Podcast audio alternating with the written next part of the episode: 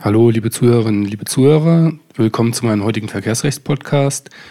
Es ist mal wieder Freitag, juhu, 21.05.2021. Ich fange direkt an mit dem Verkehrsrechtsreport. Da ist eine Entscheidung des Oberlandesgerichts Jena veröffentlicht, ähm, die betrifft den Anspruch der Verteidigung auf Überlassung der gesamten Messserie des Tattages in einem Ordnungswidrigkeitenverfahren. Dazu hat sich ja das Bundesverfassungsgericht ähm, ja mehr oder weniger direkt geäußert mit der Entscheidung vom 12. November 2020. 2 BVR 1616 aus 18 ähm, hatte ich darüber berichtet. In der Folge ist das Bayerische Oberlandesgericht dem entgegengetreten.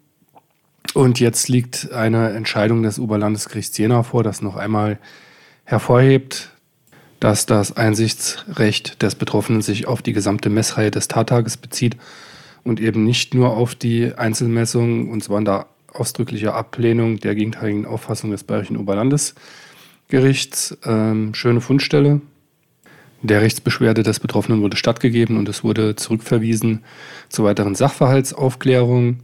Der Betroffene hatte sich gegen eine Messung mit dem Messgerät Polyscan M1HP verteidigt und hat auch bei der Buskett-Behörde Akteneinsicht in die vollständige Messreihe beantragt. Nachdem das verweigert wurde, hat er äh, den Antrag auf gerichtliche Entscheidung gestellt, das also nach 62 Uhr weiterverfolgt, wurde auch abgelehnt.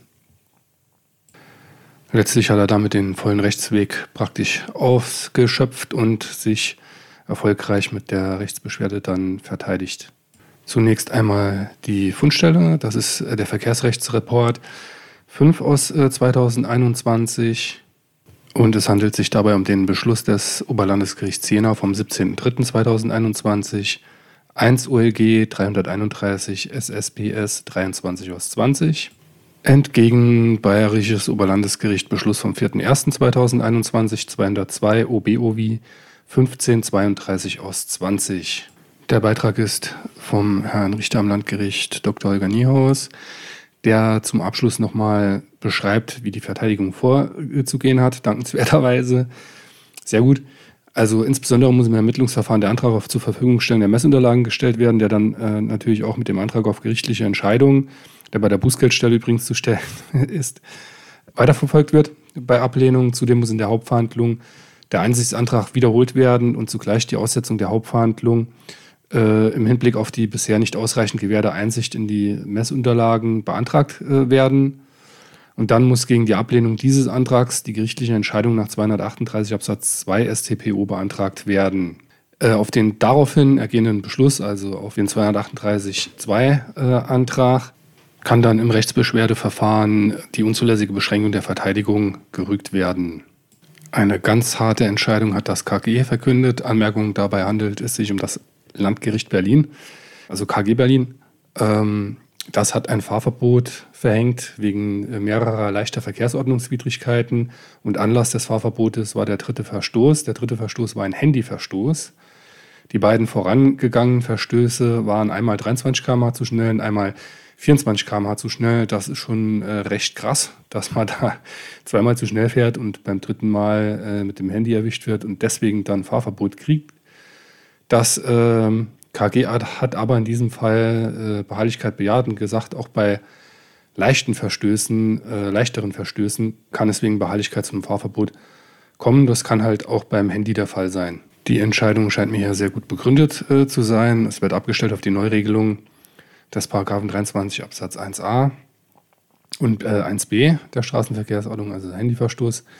Der ist ja in Teil 2 des Bußgeldkatalogs aufgenommen worden und das äh, KG führt dazu aus, dass das veranschaulicht, dass der Verordnungsgeber der besonderen Gefährlichkeit und Unfallgeeignetheit, Unfallgeneigtheit des Verstoßes äh, infolge der Blickabwendung der damit zwangsläufig einhergehenden schweren Beeinträchtigungen der Fahrleistung des Kraftfahrzeugführers äh, hier Rechnung getragen hat. Für die Betroffenen kann man nur hoffen, dass das nicht einreißt. Der äh, Verteidiger wird sich freuen, wenn es einreißt. Also so aus finanzieller Sicht halt. Ich finde es ein bisschen hart. Hier noch die Fundstelle. Beschluss vom 4.2.2021 3 BSB 6 aus 21. Eine praxisrelevante Entscheidung für den Ordnungswidrigkeitenverteidiger findet sich in der DAR äh, 2021, fünftes Heft. Und zwar handelt es sich hier um einen Beschluss des OLG Frankfurt am Main vom 20.10.2020 1 SS OVI 1097-20. Es geht dabei darum, dass der Verteidiger am Vortag der Verhandlung um 16.58 Uhr per BEA einen Entbindungsantrag gestellt hat für den Betroffenen. Die Verhandlung war am Folgetag um 8.40 Uhr. Der Entbindungsantrag hat das Amtsgericht dann, ja, man möchte nicht sagen erwartungsgemäß, aber sagen wir mal leider, nicht mehr rechtzeitig erreicht. Offensichtlich war es auch eine Abwesenheitsverhandlung, wie es hier aussieht. Und daraufhin wurde dann der Einspruch des Betroffenen verworfen. Die hiergegen gerichtete Rechtsbeschwerde des Betroffenen wurde äh, zurückgewiesen. Mit der Begründung, der Entbindungsantrag sei eben nicht rechtzeitig gestellt worden. Ähm, dazu folgen dann hier auch Ausführungen des, Ausführungen des ähm, OLG Frankfurt. Es wurde da wohl hinsichtlich der Rechtzeitigkeit einiges ausdiskutiert. Insbesondere der Betroffene die Ansicht vertreten, die Richterin hätte eine Fürsorgepflicht und sich erkundigen müssen.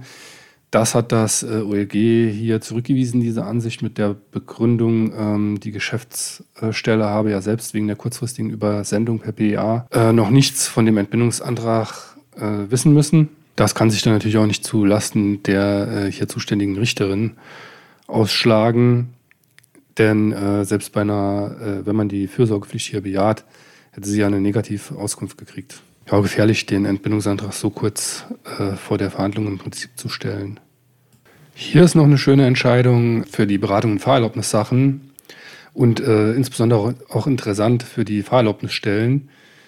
Äh, da geht es um die Entscheidung des Verwaltungsgerichts Leipzig vom 16.02.2021 1L26 aus 21 und diese Entscheidung betrifft die Frage der Maßgeblichkeit des Punktestandes bei Entziehung der Fahrerlaubnis wegen der Erreichung der acht Punkte oder vermeintlicher Erreichung der acht Punkte. Diese Entscheidung fußt aber letztlich auf einer Entscheidung des Bundesverwaltungsgerichts vom letzten Jahr, und zwar vom 18.06.2020, 3C14 aus 19. Fälle, die so liegen, werden vielleicht eher selten sein, aber das ist eine der äh, mithin äh, letzten Konstellationen, in denen es im Fahrerlaubnisrecht Sinn macht, äh, die Verfahren in die Länge zu ziehen. Und genau so eine Konstellation hatte ich nämlich letztes Jahr. Da das in den Entscheidungen mit dem ganzen Punkte hin und her, äh, wann da was äh, eingetragen wurde, immer ein bisschen schwer verständlich ist, möchte ich hier ganz kurz und knapp schildern, worum es geht. Also ähm, im Prinzip geht es hier äh, darum, äh, Leitsatz des Bundesverwaltungsgerichts ist, das absolute Verwertungsverbot des Paragraphen 29 Absatz 7 Satz 1 StVG überlagert und begrenzt das Tattagprinzip nach Paragraph 4 Absatz 5 Satz 5 bis 7 StVG. So im Grundsatz haben wir ja die Konstellation, dass in diesen äh, acht Punkte äh, ja immer darauf abgestellt wird, auf das Tattagsprinzip, also rückwirkend äh, Sachen, die rechtskräftig werden, da gilt dann der Punktestand zum Tattag. Das ist mal der Grundsatz. Die Situation, um die es jetzt hier in der Entscheidung des VG Leipzig und des Bundesverwaltungsgerichts geht, die äh, bedient, Ver äh, bedient Verachtung, verdient Beachtung, weil ich das wirklich schon öfter gehört habe, dass der Mandant kommt und dann von seinem Anwalt den Rat kriegt, ja, da sind eben die acht Punkte erreicht, da kann man nichts mehr machen. Äh, weit gefehlt, solange die Entziehungsentscheidung der Fahrerlaubnisbehörde noch nicht getroffen ist, also wobei es wahrscheinlich auch noch auf die äh, Bekanntgabe, also den Zugang im Prinzip beim Betroffenen ankommt, stellt sich nämlich genau die Frage, die das Bundesverwaltungsgericht jetzt beantwortet hat. Und zwar, Gehen wir jetzt mal von der Konstellation aus, dass die Fahrerlaubnisbehörde üblicherweise eben übers Vereignungsregister, also aus Wentzburg, die Mitteilung kriegt, da hat einer acht Punkte erreicht. Äh, das mag dann im Zeitpunkt dieser Mitteilung auch stimmen. Das heißt, und da gilt natürlich dann noch im Prinzip erstmal das Tattagsprinzip. Also geht die Behörde jetzt von acht Punkten aus, dann äh, findet ja aber äh, meistens noch eine Anhörung statt, bevor es direkt zur Entziehungsentscheidung kommt. Also Betroffene wird da angeschrieben. Was passiert dann? Wenn jetzt einer der Punkte oder von mir aus auch zwei Punkte, äh, bevor die Behörde letztlich den Fahrerlaubnisentzug anordnet, wegfällt, also endgültig gelöscht wird. Das heißt, auch aus der Überliegefrist raus ist. Das ist die entscheidende Frage in dem Fall. Und so betrachtet wird der Leitsatz des Bundesverwaltungsgerichts, das absolute Verwertungsverbot überlagert und begrenzt das Tattagsprinzip in dieser Konstellation, äh, sehr gut verständlich. Das heißt jetzt, wenn äh, Sie als Verteidiger in die äh, Lage kommen, dass einer zu Ihnen kommt mit so einer Anhörung von der Fahrerlaubnisstelle, äh, in der drin steht, ja, äußern Sie sich mal, Sie haben hier nach unserem Kenntnisstand die acht Punkte verlangt, ähm, sofort insistieren, Akten äh, beiziehen, Fahrerlaubnisregisterauszug beiziehen und gucken, ob da noch irgendwas zu machen ist, dass die Bekanntgabe der Entziehungsentscheidung so weit verzögert, dass vielleicht noch ein Punkt endgültig gelöscht wird und dann ist das Thema äh, durch, dann kann er den Führerschein behalten. Umgekehrt heißt das für die Fahrerlaubnisbehörden, dass die im Zeitpunkt der Entscheidung über die Fahrerlaubnisentziehung nochmal in die Akte schauen müssen, weil da ja wirklich manchmal auch noch mehrere Wochen oder Monate, insbesondere wenn der äh, betroffene Fahrerlaubnisinhaber plötzlich und unerwartet äh, umzieht und vielleicht die Ummeldung auch noch äh, versäumt, gehen können. Und dann kann aus der eigentlich ursprünglich rechtmäßigen Entziehung der Fahrerlaubnis halt eine unrechtmäßige Entziehung äh, der Fahrerlaubnis werden, was mit einem Eilantrag recht schnell und äh, kostenintensiv geklärt werden kann.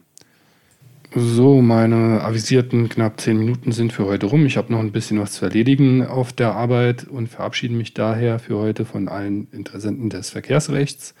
Ich bedanke mich fürs Zuhören, lasst ein Abo da und euch allen schönes Wochenende.